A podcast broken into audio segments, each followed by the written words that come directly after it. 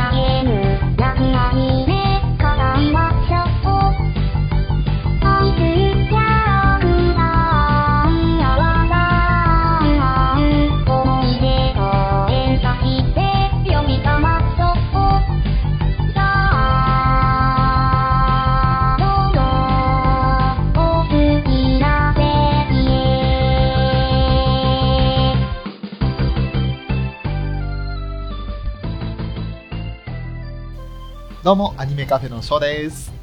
ラキングでございます。本日もよろしくお願いいたします。よろしくお願いいたします。さあ、私が東京に行ってから早4日経ちました。もうそんな経つんだね。ええあっという間の4日間でしたね。ねもうのことのようだよね。そう、本当に。でもね、昨日、一昨日までかな、えー筋肉痛に苛まれておりましてね。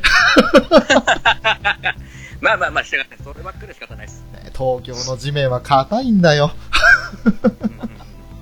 もう歩き関疲れる。関係あんのかな？単純にあの、運動不足も響いちゃってね、なかなかにあの足パンパンで、もうね、歩くの、家の中歩くのも辛かったです。ああ、わかる。起きるの何より億劫で。億劫で、湿布とかめっちゃ貼ってましたね。ね まあですね、そんな東京から帰ってきて早4日ではありますけれども、うんはい、今回ですね、またゲストをお迎えして、いろいろ話をしていきたいなと思っているわけですよ。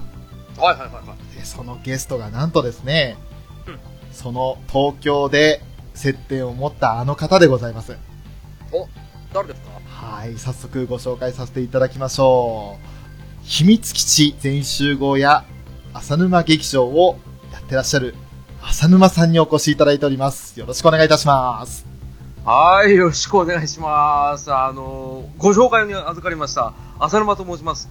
えー、趣味は、えー、絵画鑑賞と、えー、散歩です。よろしくお願いします。よろしくお願いしますよ。ろしくお願いします。お願いします。もうね、あこの、の説は、トークを、あ、その説はどうもありがとうございます。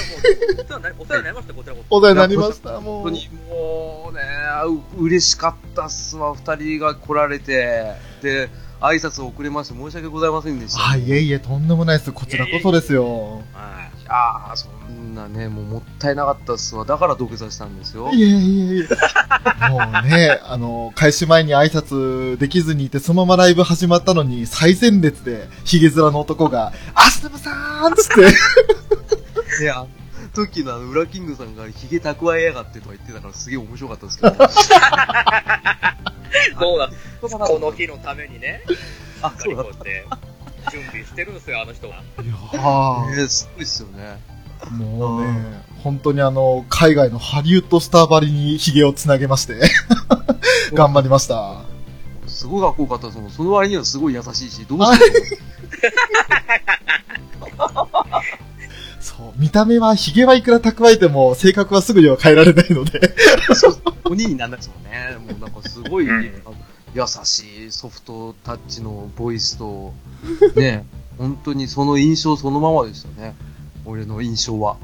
逆に見た目とのギャップが、ね、狙ったわけじゃないんですけど、ヒゲだけです。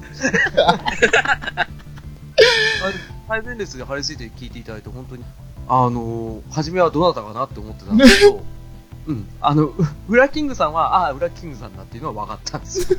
あ、あありがとうございます。ありがとうございます。いや、もちろんもちろん。だって同じ匂いしてたし、すごい。そうですね。僕も同じ色を感じたんだよ。はい。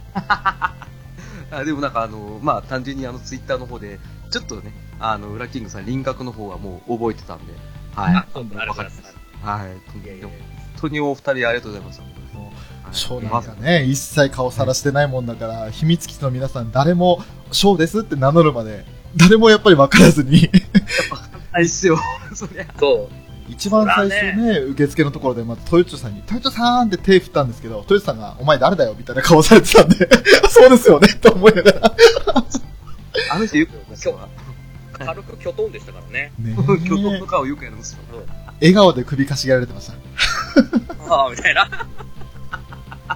やるなよくやりますよ、はいでも本当に、その説はお世話になりました。楽しませていただきました。こちらこそ本当に、あのその後のね、あの、トークの時もすごい 面白かった。やっぱりね、あのなかなかウラキングさんと翔さんと絡む時間の割合が少なくなってしまったんで、ちょっと名残惜しかったですね、自分的にも。はい。やっぱり限られた時間の中で、あれだけ楽しいライブに、そしてトークに、ね、時間を割いていただいたので、本当にありがたいです。ありがとうございます、こちらこそ。あの、それで、なおかつ、今回、アニメカフェっていう、ね、あの、俺なんかが出ていいのかなと思ってたんですけど、いやいやいやいやいやいや。もう、嬉しくぜひマーですコディスタンの浅沼さんですよ。そうです。て。えー、そうですか？もう全然ですよ。申し訳ない。ここの場を汚してしまう。どうしよう。大丈夫です、大丈夫です、もう。うち本当に、ルールないんで。マジっす。ルール無用っすか？あ、ルールじゃあ無用ですよ俺じゃあ今からちょっとコンビニ行ってくるんで。買い出しだ、買い出し。買い出ししとこうかな。何買います？っていう感じでいいですか？もうゲスト書いて目打ってるのにゲストいないテスコの部屋にテスコいないみたいな感じなんですけど。あ、いいですかえ飛ばしすぎました。ちょっと、進行を進めてください。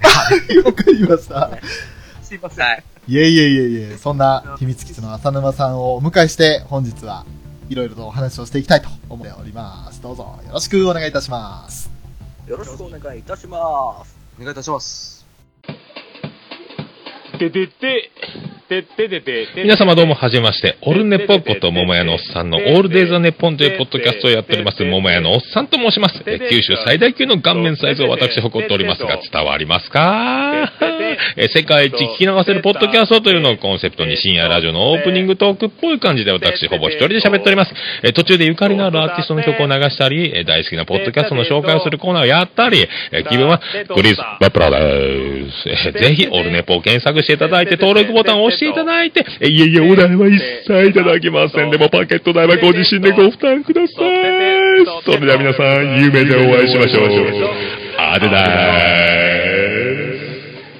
てとって、とってたててってと、とってたててってと、とっとた、てたて。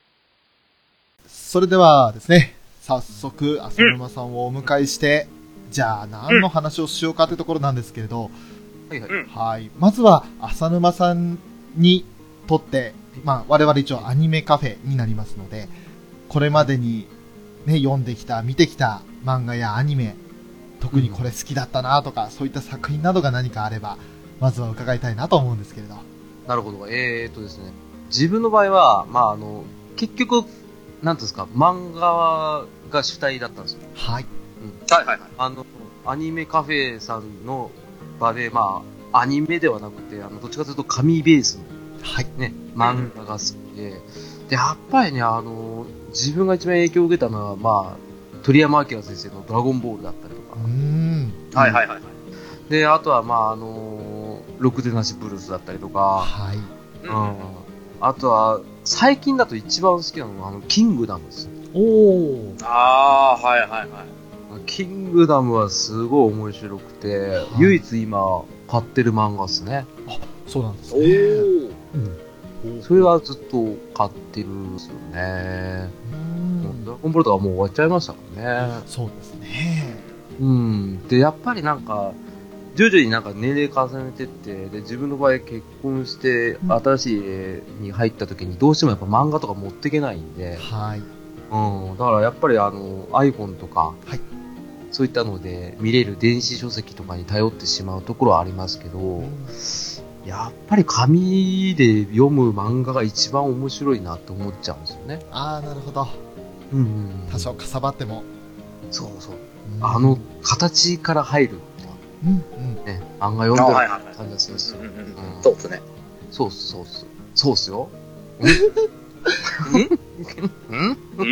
うん。今聞いた限りですと、ドラゴンボールにロクダッシュブルースにキングダムといったら、大体ジャンプ系列の漫画が多い感じですかね。そうっすね。まあ、少年誌自体は変わらないですけど、はい。あの、やっぱコミックスで出たやつを狙い買いしてはい。読んでるんですけど、うん、ドラゴンボールとかは、あまあ、これはアニメの影響がやや強いかなっていうはい。うんありますよね。俺が大体幼稚園の時ぐらいに、はい。ドラゴンボールアニメで始まったんで、うん。うんうんうん。だからそこからずっと見てたから、うん、アニメで影響も受けてたかもしれないですね、ドラゴンボール。一番は、やっぱりあの、鳥山先生が絵が上手すぎるっていう。はい。うん。しそう、週刊連載なのにあんだけ書き込まれてるのって頭おかしいよと思って。うん、もう毎回なんか出たら、ね、新しいコマを、あの、なんですか、ああいうトレースするような、あの、はい薄い紙あるじゃないですか。あはい。ーはいはいはい。うん。あれで、なんか模写したりとか、で、うんそれが飽きてきたら自分で書いてみたりとかってよくしてましたね。小学校の時とかは。なるほど。ははい。そんな感じですわ。は。いいですね。でも、どの作品も、一応アニメ化、ロクデナシブルースもアニメ化になってました。あ、一応 OVA かなんかで出てたと思う、なってますね。はい。うん。なってましたよね。やはりあの、うんもちろん漫画のみならず、そのアニメーションだとか OVA だとかで作られるぐらい人気作中心にやっぱり見てこられたと。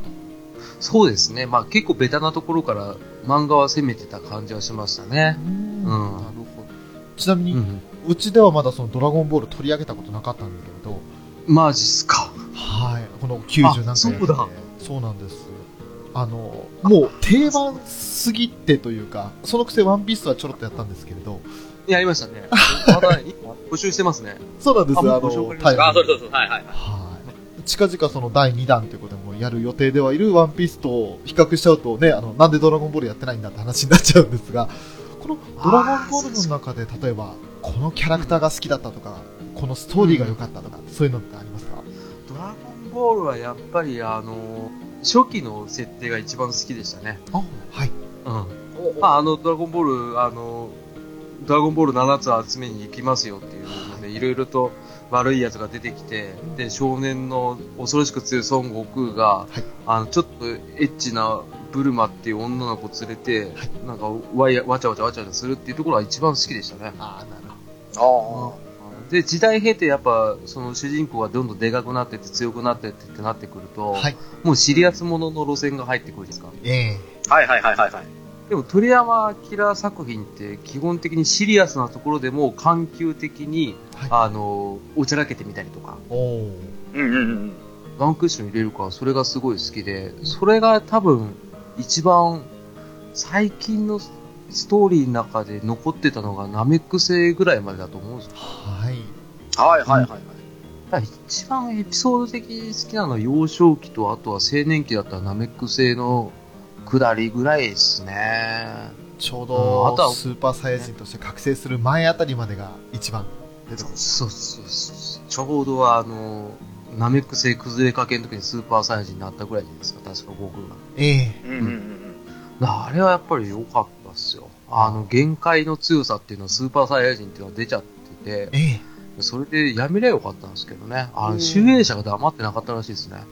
どうやらね、ああ、引き延ばしですか、もうんう男そうなんです、そうなんです。あの、もうちょっと続くぞいからもう結構30巻ぐらい続いたっていう。そうっすね。続けましたね。そうですね。あの、ありましたよね。あの、うん青年になった時の天下一武道会武道会の時に、はい。本当はやめようとしたんですよね、鳥山先生は。えそうですよね。でもなんか結局それからナメック星行ったりやれ、なんか、ね、人造人間出てきたりとか、セール出てきたりとか、すごいやってたんですけどね。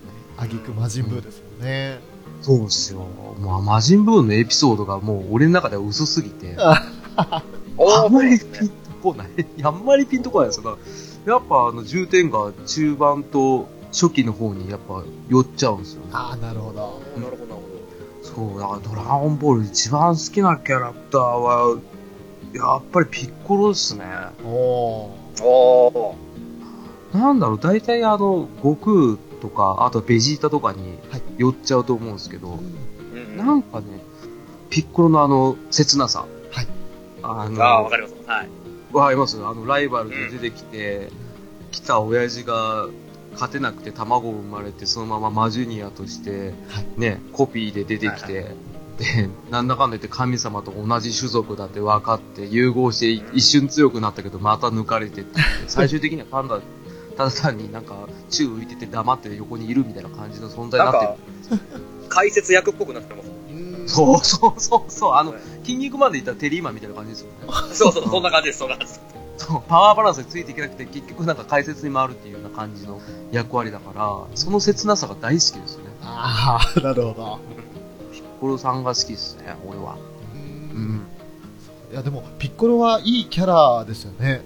いいキャラっすわ。うんあれは。的には、その、ちょっと見るのが遅かったのもあって、その、フリーザ編が終わった後、人造人間編から昭和の、まあ、アニメを見始めたんですけれど、マジっすか？ええそー、このの、前まで見てなかったんだ。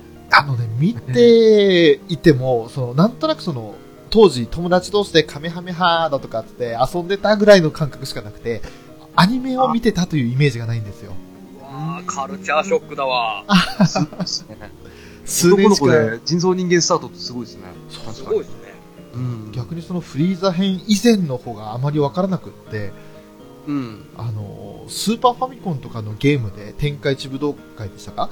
といったそのゲームとかで、あの、やって初めて、あ、ピッコロってここで出てきたんだとか、ラディッツっていたんだとか、そんな感じですね。ああ、はいはいはい。ナッパって誰？みたいなそういう状態だったんで、うんうんうん。それまで全然知らず、あの、一番個人的に印象に残ってるのは、あの、セルに対して片手でカメハメハを撃つ、そして背中に悟空がいる、あの、ちっちゃい5点、5点、ご飯なんですよ。うんうんうん、ご飯ですああ、はいはいはいはい。あのかっこよくなったご飯ですね。そうですね。一瞬かっこよくなったやつですね。あれが一番、しょ中では残ってる絵で、うんうん。で、その後のブロリーだとかが、あの、映画初めて見に行ったって感じですよね。あ、見に行ったんですうわー、ブロリースタートなんだね。はい。すげえ。カルチャーショックだ、これもまた。うんうんちょっとカルチャーショックですね。だからあ、でもそののめり込み方はすごいいい感じにのめり込んでらっしゃいますね。ああ、そあう。あ。なんか作品見てうん感銘受けて映画にまで行くってすごいですよ。そうですね。うん未だにあの、クリーンとかが花見してるシーンが思い出せますね。う わー、やってた。ゴリゴリアニメの方ですよ、それ。そうなんですよ。めちゃめちゃやってたね。うん逆にあの、ドラゴンボールの漫画を読んだことないです、俺。え？はい。漫マ画がむしろあってびっくりしたと思います。当時小学校3、4年生の時。ああ、そっああ、かそ。っか。も年代か。う、そうかもしれないね。多分完全にアニメスタートだったものだと思っちゃうもんね。はい。そうっすね。ああ、そっかそっか。じゃあしょうがないっすわ。うんうんうんうん。なるほどな。あとはあ、そうなってくるともう完全アニメが強いですよね、ドラゴンボールの印象が。そうなんですよ。うん。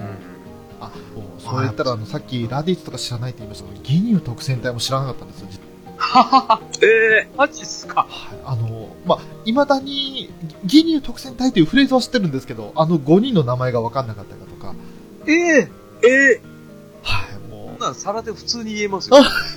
はい。そういうレベルですね。だって、5人集まれば漏れなくファイティングポーズね。そうそうそうそうそうそう。絶対あの集合写真でみんなでやりますもん。やりますよ。うん。特戦隊は。やりますやります、普通に。うんうん。あ、そうなんだ。翔さんも知らなかったんですか？もうね、あの、一番好きなキャラクターが、えっ、と、16号でしたか？あの優しい緑でスーツ着たああ、人造人間16号。オールメカの人や人。オルメカの人。はい。そうですね。うんうんあの人が一番好きでしたね。あー、やっぱり違うんだな。本当に人造人間セルフ16が号いい味出してる。いや、そうしますね。17号が大嫌いで。もうセルに飲み込まれた瞬間に、ざまみやがれとかって思ってましたね、子供ながらに。なんで大嫌いなんだろう。そ うなんかあの、気に食わなかったんですね、当時。そこまで言うこと悪くないんだけどね。うん17号自体は。あのね、悪態つく様が嫌いだったんですよ、子供ながらに。あ、生意気だったんですか？あもう、なんか口の悪いし、態度もでかいし、大して強くもねえくせにうるせえな、こいつとかって思ってた記憶はありますね。マジっすか？はあー17号嫌いな人、ああ、まあ男は多いでしょうね。あ。まあまあまあ、まあそうかもしれないです。ちょっと鼻につく感じですもんね。うん確かにそう。それに対してのあの優しい16号は、あのなんか、個人的に子供ながらに、もう理想の大人って感じでしたね。え、あんなモヒカンが？いやいや、もう見た目じゃないんですよ。心ですよ、心。やっぱりあの、肩に小鳥止まっても、小鳥が逃げ出さずに、そのままいるじゃないですか。ああいうなんか、もう、あの、どっかのラピュタの巨人兵じゃないですけど、あんな感じのイメージが好きです。ああ、なるほどね。はいあなるほどね。16号か。ああ、16号来るとは思わなかったですね。うん。うん。ちなみに一番意外だった。ウラキングさんもぜひ、あの、まあ、ストーリーだとか、好きなキャラだとか、印象に残ってるのは、誰、どれになりますかね？うんいやー、では、まあまあ、基本の大まかな流れはあったんですけど、はああ、でもやっぱ天下一武道会の下りはどれも好きかな。い。うーん。どの試合も。あの、クリリン対チャオズとか、おお。ああうん、熱い、それは。最初ね、あ ごめんなさい。チャオズ、ね、鶴川柳と、として、亀川柳をぶっ潰すつが。うんうん。そうです。でね、やっぱチャオズといえば超能力はい。でも超能力をこうクリリン食い進められるんですけど、うんうん。その当時、チャオズ頭悪いっていうねうん、あー設定がありましてね、はい。足し算するのも両手使わないと足し算できないぐらいの、そうそうそう。指で数えられる数の足し算しかできないっていうのがあって、うんうん。うん。ねえ、超能力かけられたけども、急に問題出して、うんうん。5足す6はみたいな感じで急に指で数えられる。超能力が解けた隙にね、倒す、あの意外な弱点がああいうちょっと間抜けな感じ、真面目そうに見てと意外な間抜けな盲点があったりとか、っていう戦い方は結構好きだなと。うんあれね、最終的にね、ゴーダさんはっつってね、で、答えられなくてバーンって殴られて場外になって、答えはパーだっつってね、うん。クリリンが得意げな顔してね、やってましたね。あれ懐かしいわ。懐かしいですよね。あ出てきましたね。いいっすね。うん。クリリンであえて言えば一番最初の大会の男狼戦ですかね。あははた。クリリン使われてるだけですよね。そう。ほんと豪華目線で。お男狼戦ですかね。まあ、変身するけど、男狼は。まあでもね、クリリンの頭を手に見立てて、普通の、普通の元の男に戻って負けるっていうね、そういう試合もあったりするんですよ。面白いっすよね。好きかなと思いますね。ううん。そう、展開するのがいいまあ、どれも本当にいいんですよ。ナム対ランファンとかね。ね。わかるわ。よく、ランファンよく勝ち上がってこれたな、本戦にと思っちゃうぐらいの。色仕掛けで、色仕掛けで本戦に上がるっていう。オール色仕掛けですかもうそうびっくりしますよ。あナムさんがまた、あの、真面目すぎんですよね、あの人。そう、うん。真面目なんすよ。純情なね、翔さんみたいなピュアな男の子なんですよ。もうほんとピュア。ただ単にもう出た目的もだってもう自分の村にもう水不足なんで水を持ち帰るために、うわ優勝したお金で水を買って持ち帰るっていう。そうそうその目的、ああ、もう真面目、いい子と思うんだよ。めちゃくちゃいい子。うん、真面目すぎてね、ランファンさんの色仕掛けにもうやばかったですもんね、最後。やばかったっすもん。うん最終的に目つぶって殴るってそうそうそう。そういう力技に出たんで。出てありますね結局ね、ナムさんも勝てはしなかったですけど、ーうんうんうん。水。道、水道で水を思いっきり汲んで、ね。村にも持ち帰りましたからね。そうか。あれかわいそうだった。うちでは水はタダなんだね。そうそうそう。にに持って帰って村を救うっていうね、あ話もあったりして。ーそうそう。結構サイドストーリーがちゃんとしてですよね。キャラが一人ずつ立ってたから、ん初期そうなんですよそうなんですよ。ううんん、面白かった。面白かった。確かにあの少年期の頃の天下一武道会は本当に面白かったですね。どれも本当に良かったですね。そう、だから悟空対クリリンとかいうかなり熱い戦いそうなんがですよね。亀そう仙ライバル人同士の戦いなんですそう。同じ道着着てるガキたちがすごい速くて見えないとかやってましたけど、面白かったん面白かった。もうね、あの天下一武道会だけでね、もう8時間ぐらい喋れますけど、あの、あの、本当に一から追ってったら、本当に。もうできますよ、できます。時間取れますよ。うんそうそうそう、なんか一番初めの大会の時に出てきたあの獅子我流のおっさんがかっこいいとか、うわー、欲望って そう、もう、あれ、獅子我流ってなんだよって思いながらずっと読んでたりとか。思いましたね。あいたん どういう流派だよって思いましたもんね。そうそう、一コマぐらいでもう倒れ倒れるっていう、あの、そうそう。悟空にぶっ飛ばされる。あれはね、一個ずつやったらね、面白いですね。そうですね。もうよ予選からいろいろありますからね。あチャパあったっすねオ、チャパオとかね。チャパオね。チャパオとか言いましたからね。あれ、完全にあれですよね、あの、ミスター・サタンがちょっと痩せたぐらいの感じのやつですよね。そうそうそう。髪型がもじゃもじゃして。色黒になっただけみたいな。そうそう、なんかハッシュ券の使い手でした。そうですね。そうそう、懐かしいな。チャパオとか。最近聞かないっすもん、チャパオって。な、こ、こんなワード出ないですよね。チャパオ出ないでしょうね。俺昨日チャパオにさって言われないですもんね。懐かしすぎるなあ、びっくりした。うん、ドラゴンボール好きっすわ。僕好きなキャラ、好きなキャラはね、僕のちょっと浅野さんとかったんですけど、まあ、だいぶ言ってもらえたんで、あえて出すとやっぱ、うん人間最強のクリリンかな。ああー、地球人最強。はい。うん。もう技のデパートじゃないですか。うん、そうだね。あのね、そう、鍛えたらもちろんもう技でいろいろ見せてくれるんで、うんそうっす。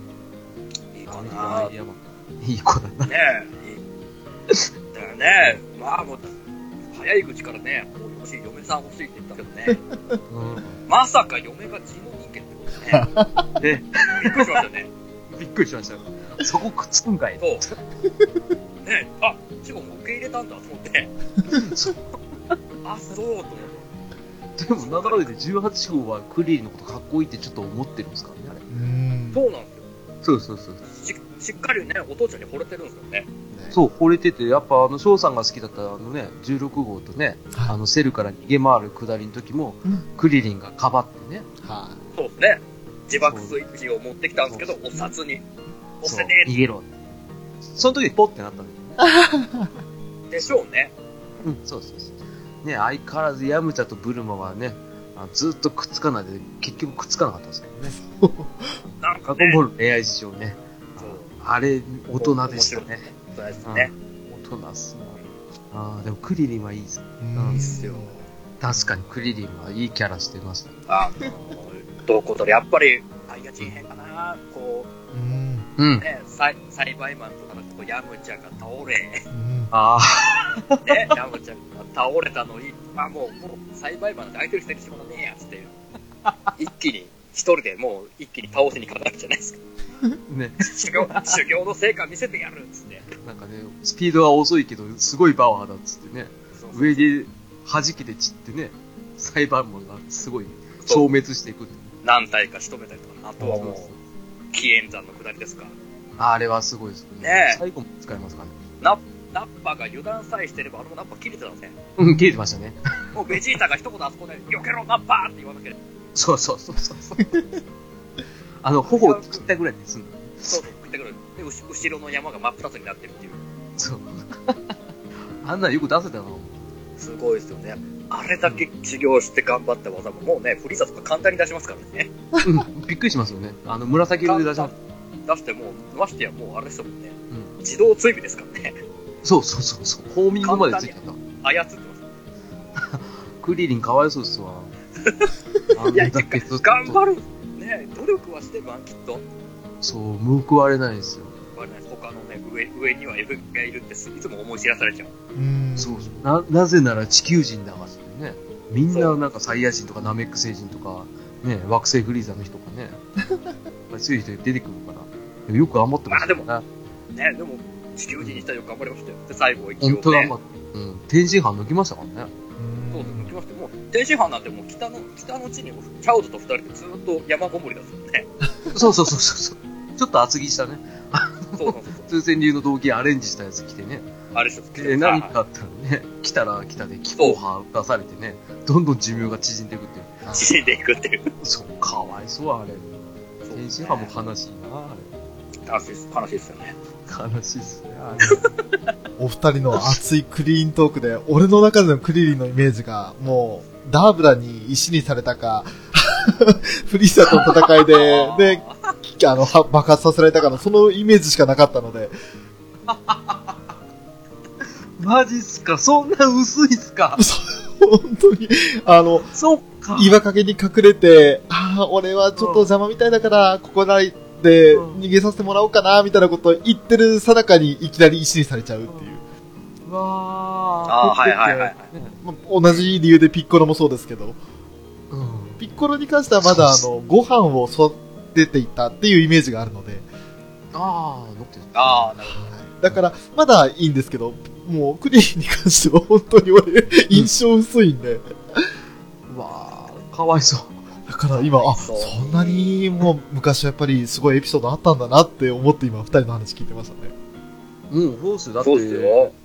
ピッコロ戦まではもう2枚看板でしたからね。孫悟空とクリリン。そうんはじめなんならライバル同士でした。おーそうはじめ嫌なやつだったんですよ。なんか、性格悪くて。クリリンも。そうですね。ねあの、悟空の手柄をね。そうそうそう。足、足引っ張ったりとかしてましたからね。そう、よく引っ張って、なんか、亀仙人が山の中に、亀って書いた石ぶん投げて、これ取ってこいっつってね、無茶なこと言って、悟空が見つけてきたっつったら、なんか、クリリンが騙してそれを奪って、うんねクリリンがましたねご飯食べれてね、悟空がご飯抜きだっつって。おーまあ、結局、オチ的には、あの、食べた鍋が、フグで、翌朝、悟空以外全員食当たりになったっていうね。うちには繋がるんですけど。覚えてるな。覚えてる。好きでしたもん。ずーっとよくたな。でもいいやつになりましたよ、あいつも。成長して。びっなりますけど。くりしましたもん。今日も可愛い花たちを育てようかな。おい、元気にしてる。か父上、今日はお日柄もよく、みんな元気よく咲き誇っております。ほうかほうか。今日はな、どんな話しようかな。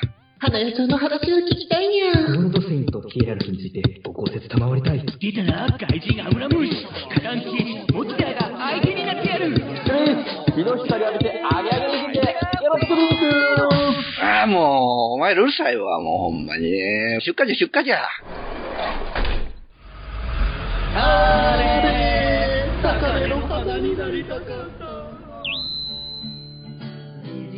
ニパパラジオは、ジャンルを問わず、ゆるーく語るポッドキャストです。ツイキャス収録もやってるよ聞いてください。ね、あの、一応、最初に挙げていただいた3作品あったので、それぞれ少しずつでも取り上げていきたいなと思ってはいるんですけれど、最初に挙げていただいた中で、次は、ロクテナシブルースありましたね。これね、もうあの、本当は自分ヤンキー漫画とかあんま好きじゃなかったんですよね。はいほうほうほう。これあの、完全にヤンキーの漫画なんですよ。えうんねあの、ご存知かと思いますけど、はい主人公の前田タイソンっていう喧嘩が強いやつが、えはい。ね、あの、高校入学するところが始まるんですけどね。はいやっぱりね、あの、男同士の、なんつうんですか、友情っていうのがね、すごい、はいはいはい。憧れる感じ。そう。俺はどっちかというとずっと文系だったんで、文系のなんかもう、どっちかというとおとなしい方の人間だったんで、やっぱ憧れがすごい強かった。まあこれはドラゴンボールにも言えますけどね。はい。うん強い。強くて優しくてかっこいいってね。三拍子揃った、今は絶対こんな人存在しないけど、なんか、学ラン来たね。あんなかっこいいやついないよと思うぐらいの男の中の男って感じで前田大ソン大好きっていうような漫画です。ああ、なるほど。この、ロクくでなしブルースは本当に申し訳ないんですけど、名前は知ってるんですけど、あと、主人公の前田大尊も名前は知ってるんですけど、あうん全く読んだことないんで。あああ、そう。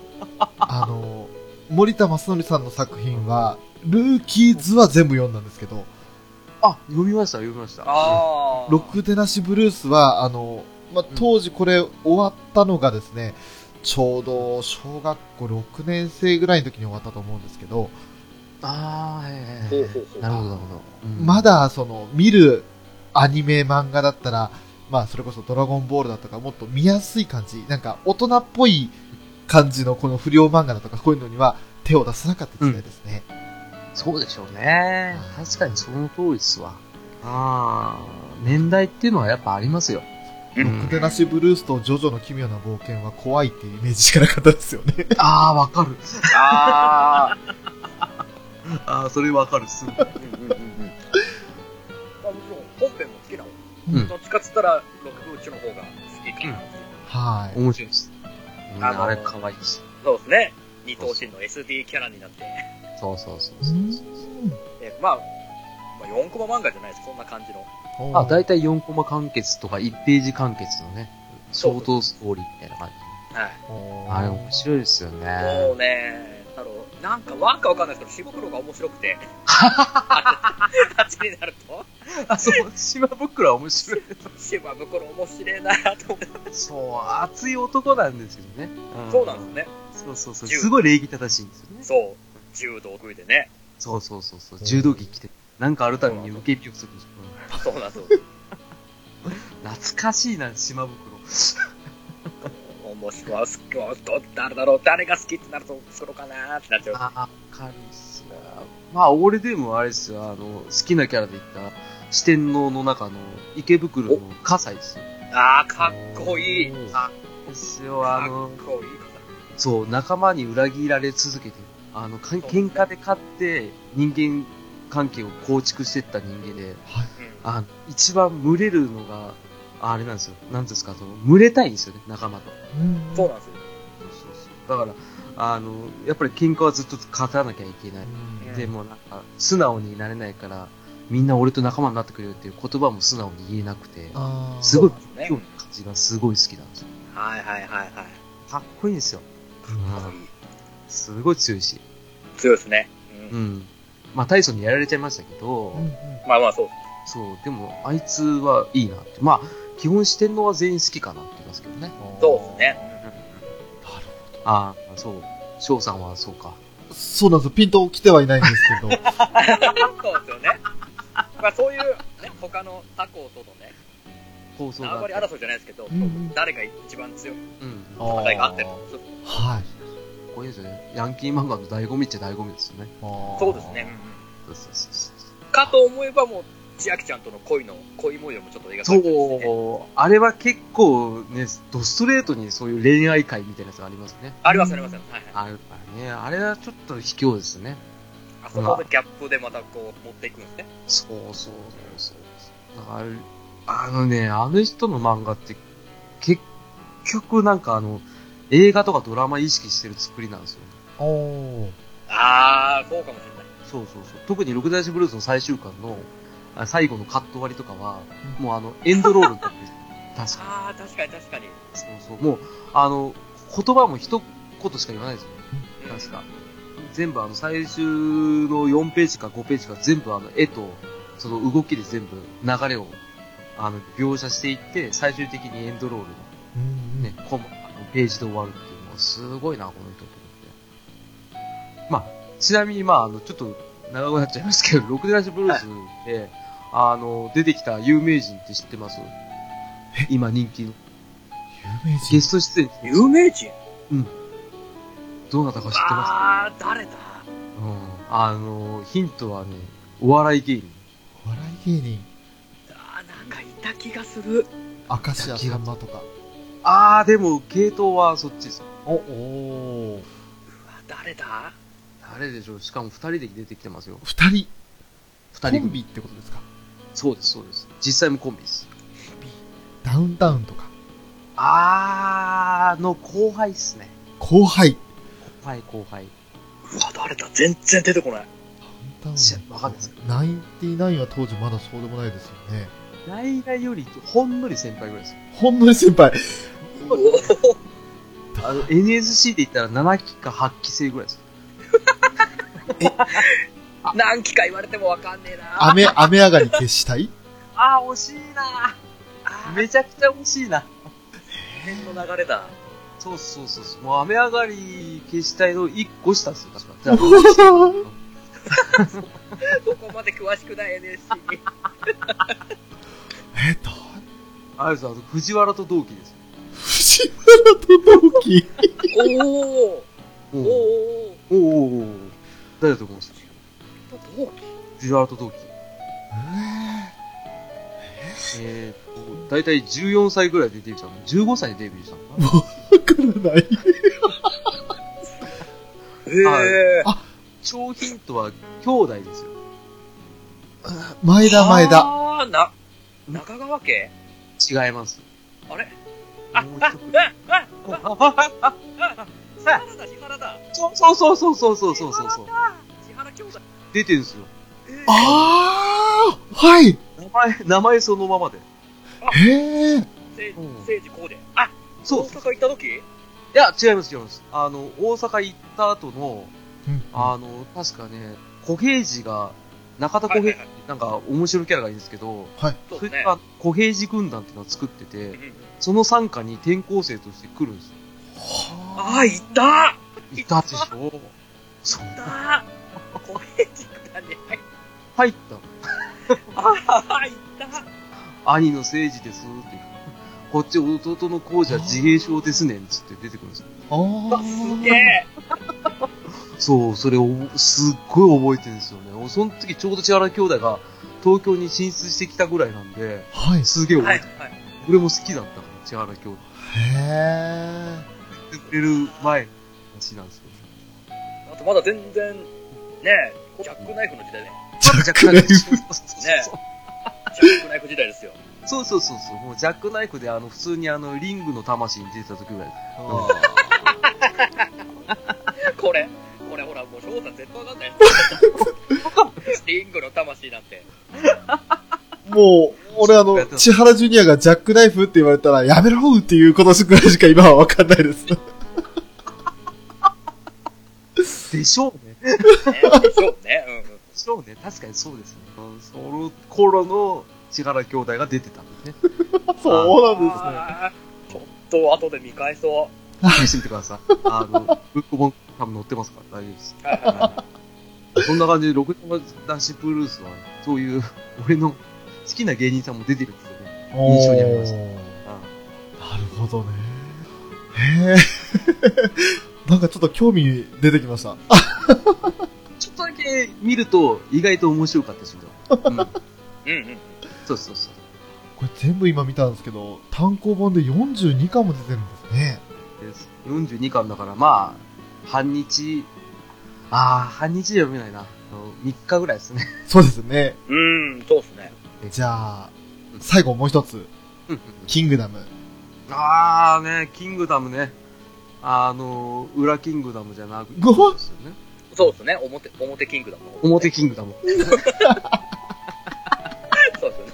そうそうそうそう。ね、キングダムはまあ今、絶賛連載中のね、うんうん漫画で、あの、中国の真の始皇帝のね、あの、中国を統一するまでの物語が描かれてる漫画っていうところで、よくあの、今は、まあ、アメトークとかで、キングダム芸人とか、はいはいはいはい。やってましたね。そうそうそうそう。それを見れば大体概要がわかるんじゃないっていうぐらい。うん。あの漫画も、どちらかというとやっぱ戦の話なんで、はい。あのやっぱりね、あの、男が憧れるところはやっぱ強さうん。っていうのはあるんですよ。だからあれはね、あの、描写がすごいえぐいんですよ。へえ。簡単に人の首がポンって飛んでる描写が出てくるよ。うんうん。うん。痛みをちゃんと絵で描いてくれてる、あの、戦争の漫画なんで、うん。そういうとこは結構俺は好きなんですよ。なんかあの、強くて、バーンって一人で誰でも倒しちゃうっていうようなところを見せてても、その、やられる側の心理描写があったりとか、で、ああ。たさを絵で表現するってところが大事だと思うんですね。はい。うんうん。うん。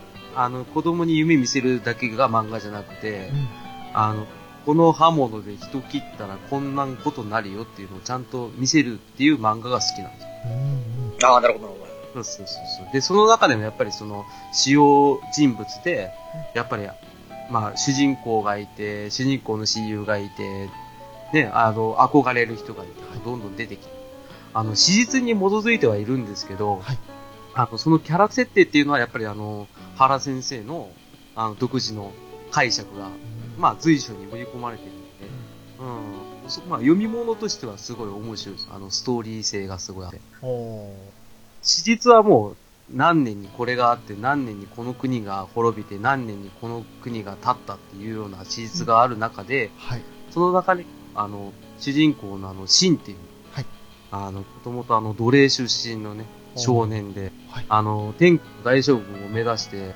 立身出世していくっていう物語なんですけど、うんその子がどんどん成長していくんですよ。うん。初めはなんかもう本当に歩兵みたいな感じから、はいあの、たった百人称とか千人称位がどんどん上がっていくっていう、はい。あの、まあ、44巻までですけどね。すごい読み応えがあって、もう、これはもう、話してても多分伝わんないんで読んでほしいだけですね。ああ、なるほど。うんうんうん。これは面白い。うん、なんか少年誌の戦う漫画が好きな人とか、はい。あとはまあ、えーまあ結構広い層で、あの、受け入れられるんじゃないかなと、あります。まあ読んでほしいですよね。なかなかあんまり、俺の周りで読んでる人がいないんで。うん今調べてみたら、3年前、4年前には NHK でアニメ化されてるんですね。そうなんです。なってました、はい。ねえなってます。もそう。でもアニメは一切見てないですよ。うん。うん。なんかう、んアニメの時の、あの、戦闘シーンとかが、若干 CG 使ってるんですね、確かに。ほうほうほう。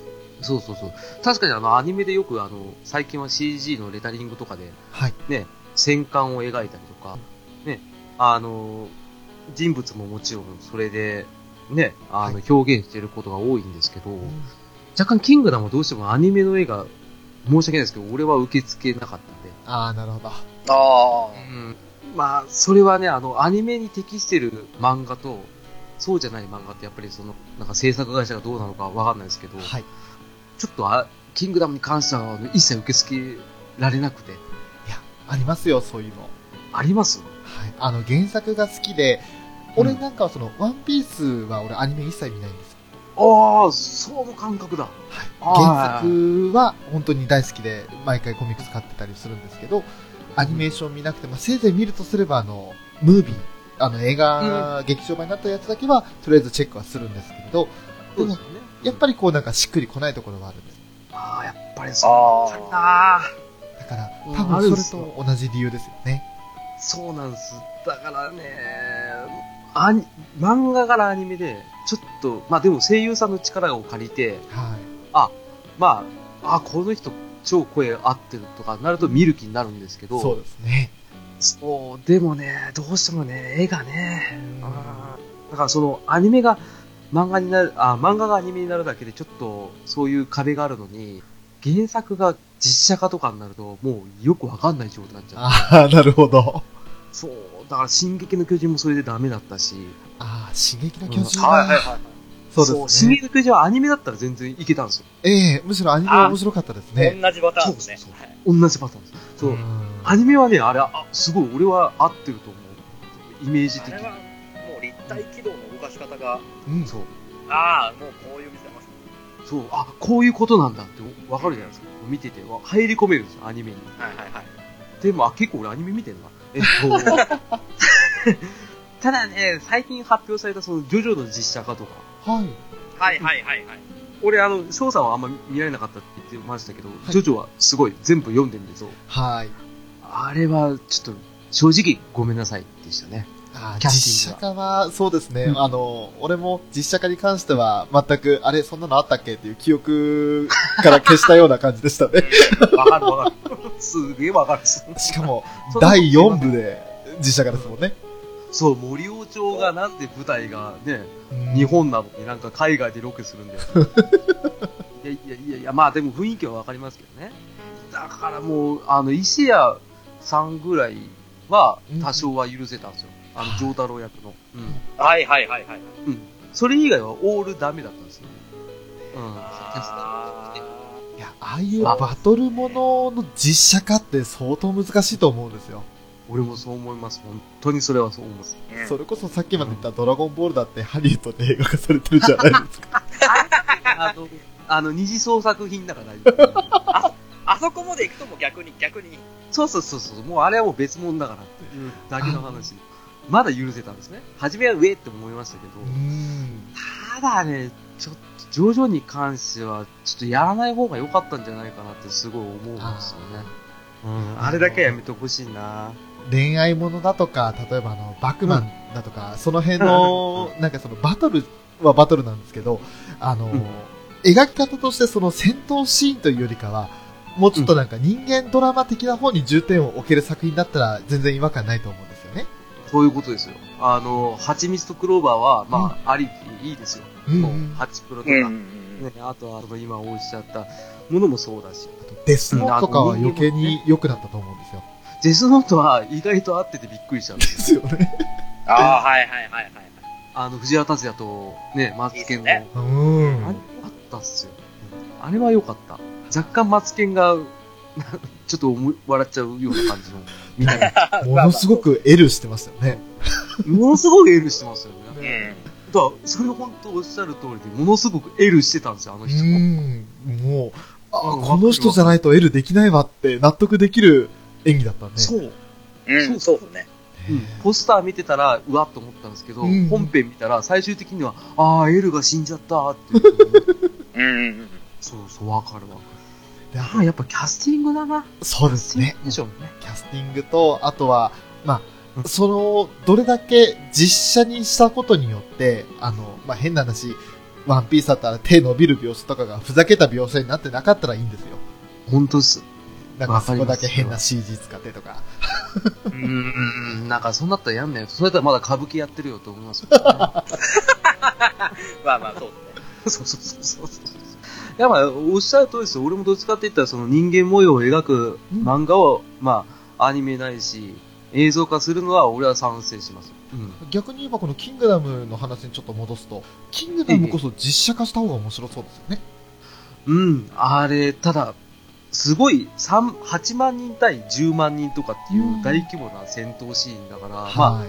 今の CG を使ったりなのか、できれば俺は実写だったらオール全員キャスト揃えてやってほしかったりはしますけど、はい。確かにあのね、キングダム、実写のなんか CM みたいなやつがあるんですよ、確か。おー。おー。企画でやったのかなあれは結構ドハマりしてた気がしたな。女の子の方が。おー。氷河っていう、あの、すごい、もともと、あの、アサシンの、はい。あの、部族ので、まあ、あの、強い女の子がいるんですけど、はい。その子役をやってた女の子は、ちょっとハマってたなとは思うんですよね。うん。今、そう、確かにね。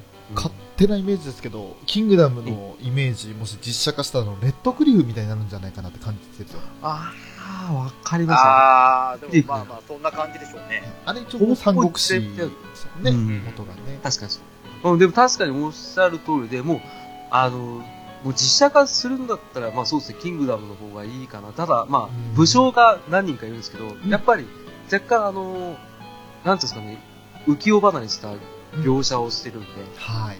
顔の作りだったりとかね。なので、まあ、あの、北村一輝が出ればいいかな。あ なるほどね。何でもあの人になれますよ。多分、だ北村一輝がキングダムで言うところであの、王毅将軍っていう、あの、秦の、秦っていう国の、あの、天下の大将軍と呼ばれた、あの、主人公の指針となった人がいるんですけど、はいその人を北村一輝がやるんだったら俺は見ます。顔全く同じですよ。一緒っすね。一緒っすよね。一緒ですね。はい全く一緒。うん。だからそれだったら見る。かなと思います。あ。なるほど。いや、もうでもやっぱりそのキャスト陣、あの、配役っていうのはやっぱり重要ですよね。やっぱりそうっすよ。だから結局漫画とかアニメってストーリーはもちろん一番重要だと思いますけど、うん。その伝え方っていうと、絵だったりとか、まあアニメだったら声だったりとか、はい。うん、それが多分一番重要だと思うんですよね。うん。そう、どんだけダ作だったとしても、ストーリーが仮にダ作だったとしても、声と、あの、ビジュアルが良ければ結構見れたりしちゃうかなって思うね。はい。が勝手な俺の考え方ですよね。いやでも本当にあのそういったところを目当てに見に来る人もあ例えば中国史とかよくわかんないけど誰々さんが出てるから見ようとかそういったことにもなるわけじゃないですか、なりますね。で逆にその中国史をよく知っててでその登場人物とかのことをよく知ってる上で、この俳優さんがいるんだったら文句ないっていう今の浅沼さんのような意見もの人も取り込めるのでそうなんですよ。だから、拡充されるわけですよね。あの、なんていうんですか、その支持層が増えていけばいいんですけど、やっぱり若干俺はひねくれてるから、あ あ、何お前別になんかあの、ジャニーズが出るからって見に来てんだよってちょっと思っちゃいはしますなるほどうん、ひねくれてる。なるほどね。はいはいはい。そうそうそれはちょっとあるかもしれないけど。うん、でも確かにね、あの、垣根がなくなれば、それだけ盛り上がるわけですからね。うん、それは素直に喜んでいいのかなと思うまあそんな感じっすね。キングダムはちょっと読んでほしいっすね。いろんな人。うん。面白いっすよ。面白そうです今あのうん。3作品挙げていただいた中で一番興味惹かれましたね。ああ。あ れですよ、あの、本当に、あの、芸人の時もそうでしたけど、はい。一巻読んだら、本当にハマるらしいですね。ああれはとりあえず一巻だけを、はい、読んでくれっていうことそうそうそう。だからもう一番クリスマスプレゼントであげちゃいけないやつですよ。ああ、そうですね。そういうことかね。そしたらもう2巻から44巻まで買いに行かなくちゃしょうがないってなって、年末で店やってないとかね。あ、あ昔、俺の小学校時代か。うん今はやってるから。あれはね、ほんと一巻読んだらもう本当に、開けたら最後、You can stop って言ってましたけど、本当そうだと思うんですよ。全然止まんない。あもうじゃあ今あれ、へ逆にそのうん、一巻でそれだけ引き込める要素があるんですよね。あります。もうあの、引きばっかり。引っ張られっぱなし、あれは。次どうなるんだよ。お前、この書き方なんだよっていう。ああいいですねあれはね、あの、俺はもう本当に、車に構えて読んだんですけど、もう自然と2巻に手が伸びる。あ気づけば15巻。あうんうんどんどんどんどん進んでって。ね、やっぱりね、あれはね、すごいっす。あの、中毒性がやばいっすね。ああなる多くは言えないですけど。うんうんうんシーズでね、あの、結局、中華統一するんですけど、うんうんただその場での人間模様とか、うんそういう、なんですか、絶対こいつ死なねえだろっていうやつが、ね、危なくなったりとか、おーああ、はいはいはい。そういうのがいろいろ出てくるわけですから、うんうんうんあれは事実を知ってても全然面白いですね。なるうん。さあ、もう原先生天才だと思うよ。おお。びっくりしましたね。あんだけ引き込まれると思わなかったですわ。だからぜひともね、あの、リスナーの方に読んでほしいですね、これは。うん。もうここまで浅沼さんの熱が入った作品だっていうことを聞いていただければ皆さんちょっと見てみようかなって気になるんじゃないかなと思いますねお願いします。お願いします。皆さん、ちょっとでいいから読んでみてください。なおキングダムの回し物ではございませんそうそう。あのね、そりゃ集英社から何かね、タイアップしろとか言ってるわけじゃないですからね。言われてなんか、集英社に飾ってあるあの、王毅将軍の矛をもらったわけでもないし、大丈夫です。それ何にも もらったらもっとやっても、うん、そうそう。ねえねえ、猫好きさん、猫のしっぽポッドキャストって何からできてるの？えー、っとね、2人のゆるい雑談が35%と、リスナーさんのお酒のお話や近況報告が50%と、ダイエットの話が10%かな。あれ？猫の話は？残り5%で。だからしっぽなのか。猫のしっぽは毎週日曜日と月曜日の朝に2回分けて配信してます。せーの。次回も聞いてくださいね。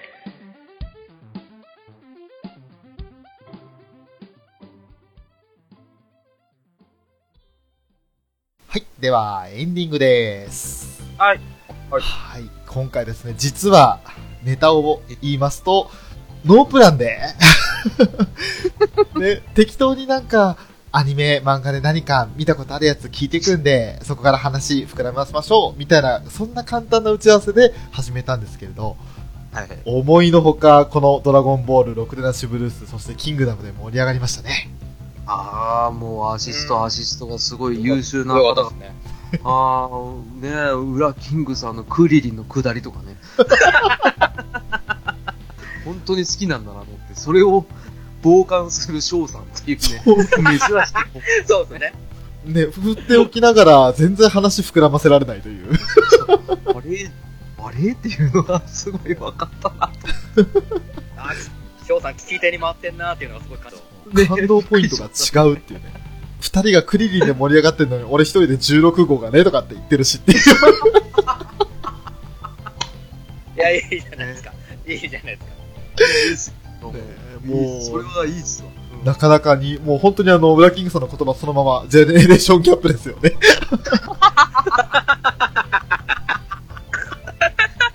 あね僕らは同世代だから。そうですね。裏キングはいさんと同い年だから。それはありますわ。それでも本当にあのまあ、今回は打ち合わせなしで、この3作品で盛り上がれたので、すごく楽しかったんですけれど。あうん。いやーで、実はですね、この、え今、アニメカフェでやりました。まあ、ジャンプ漫画会としましょうか。そうですね。ね、ジャンプ漫画会。この後がですね、実はありまして。おそれがまだまだなんかあんの？ですね、そうなんですよ。まだまだあるんですよ。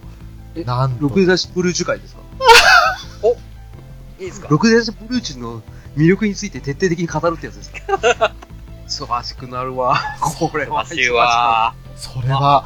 果たしてどうなるか、まだわからないです。実はこれから収録するんで、まだわからないんですけれど。言っちゃうんだね、それね。言っちゃうんだね。言っちゃうの、もう、言っちゃわないと、ねなんか、引っ張って引っ張って何話すんだよって話になっちゃうんで。えー、この続き、このままえ、浅沼劇場で話させていただきます。あらまあ、嬉しい。あー、コラボレーションだコラボレーションだ。ねまあ、緊張するな。まだアニメカフェを聞いていたけど、浅沼劇場は聞いていなかったよという人のために、このアニメカフェの本文には、浅沼劇場に飛べるリンクが用意されてますので、あらまあ。今回のどうしよう。アニメカフェにゲスト出演していただいた浅沼さんのトークが面白かったっていう方は、ぜひそのリンクから浅沼劇場に飛んでいただいて、あー、もあう、ウィンウィンの関係い。くらですか？まあ、ウィンウィンだけど、いくらですか？その設置料は。設置料0円です。プライスレスです。わあ、出会いじゃん。出会いじゃんじゃない。手配しちゃって。あ、嬉しいっすわ。すいませんね、なんか。いいえ、もうぜひそういうことだと思う。ありがとうね。だからもうぜひ、このトークの続きお聞きいただける方は、リンクから浅沼劇場に飛んでいただければと思います。ありがとうございます。よろしくお願いします。よろしくお願いいたします。えはい。それではですね、えー今回、ドラゴンボール、ロクデナシブルース、そしてキングダムを中心にジャンプ漫画会ということでお送りいたしました。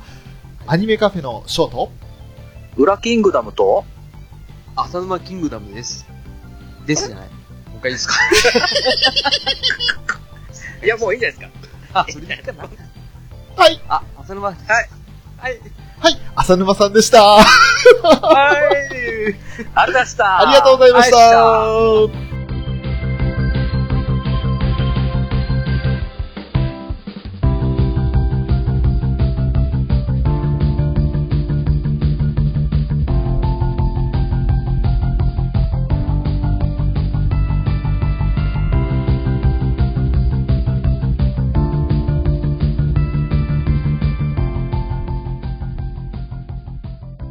あ、大丈夫です。あ、参加者がいますかあ、大丈夫です、大丈夫です、大丈夫ですか？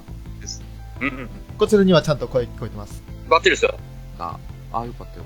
はい。なんか、あれ？何か、おかしかったんでしょうね。ちょっと待ってくださいね。はい。おなんだ？あっちが立てば今度はこっちが立つみたいな。なんだちょ、ちょっとだけ待ってください。はーい、どうぞ、ごゆっくり。怖っ。あ、怖い怖い怖い怖い怖い。なんだこれ。さっきの会話がずっと流れてる。怖い。ちょっと待ってくださいね。あ、俺しか聞こえてないんだ。あ、怖い。なんだこれ。何か再生ボタンを押ささったんですかね？あ、あ押ささったってすごい北海道弁出ましたけど。あ、あ、大丈夫でした。おーし、よかったです。おー、よかったよやーし。これでじゃあ、無事にお互い繋がって、録音もできる環境になりましたね。そうですね。大丈夫ですね。た。うんうんうん。うんうんよし、いつも通りです。よかったよかった。じゃあ、ちょっと待ってくださいね。はいあ、なんか、ちょっと待ってくださいね。なんかね、はいはいはい。やばいですよ、このパソコン。あ、ごめんなさい、iTune が勝手に流れてた。あ、あ、大丈夫です。大丈夫で最高です、最高です。最高っすね。申し訳ない。じゃあ、えー、行きましょう。えっと、まあ、一応今日、簡単な打ち合わせというか、昨日、ツイッターでやりとりし、昨日、一昨日か、やりとりした内容ですけど、あのーどんな感じというか、本当に、アニメカフェの方でも別にアニメじゃなくてもいいので、あ、マジですか？はい。あの、もちろんアニメの話もしてもいいですけど、それにこだわらず、ああ、ああ、はい。なんかあの、雑談的なところでっていうのお話だったんで、はい。でも一応なんかね、あのー好きな漫画とかはちょっとメモしとってはあるんですよ。ありがとうございます。すただまあ、うん、どうなんでしょうね。これフリーの方がいいのかなこれ。うーん。まあ、進行は、あの、いつも通り、あの、お任せしますんで、はい。はい。もう、どうしましょうか。俺、そ俺のゲストとかやったことないから。はい。メモとかしていただいたんであれば、まあ、はい簡単にその、今まで見てきたアニメ漫画何かありますか？みたいな簡単な振りで、そこからあ、話を少し膨らませるって感じにしましょうか。了解しました。大丈夫です。はい。あとは、多分。見てなくても結構なんで、最近やってる漫画、アニメとかで何か見てるのありますか？みたいな質問とか。ああ、多分なんか、えっていうような感じの内容になっちゃいますけどね。あの、見てないんで。今。もう、全然、うんじゃあ、見てないうんは見てないで OK なんで。はい。はいあの、もう全部丸投げなので、はい。はい。あの、はい。え？え？いや、ウラキングさんの声が、おれごめんなさいいやいや、全然投げっぱなしで。あ、わかりました。あの、基本的に翔さん今日はあれですよ、あの、ウラキングさんが二人いるっていう感覚でやってくださいね。うわー、めんどくせー。俺、徐々になんか、あの、皮がむけていくんで。すいませんね。先に謝っときます。ごめんなさい。いやいやいやいや、とんでもないです。いやー、でも今本音出た。あの、結構本音出すタイプなんで申し訳ないです。あの、最終的に嫌いになるかもしれないけど。その時はもう嫌ってください。いやいやいやいや。じゃあもうね、今日はあの、この収録前にちょっと面白いネタが届いたので、それもちょっと振りつつ話を膨らませていこうかなと思います。助かります。はい。まあ、4、50分ぐらい目安って感じで考えてますんで。了解しました。はい。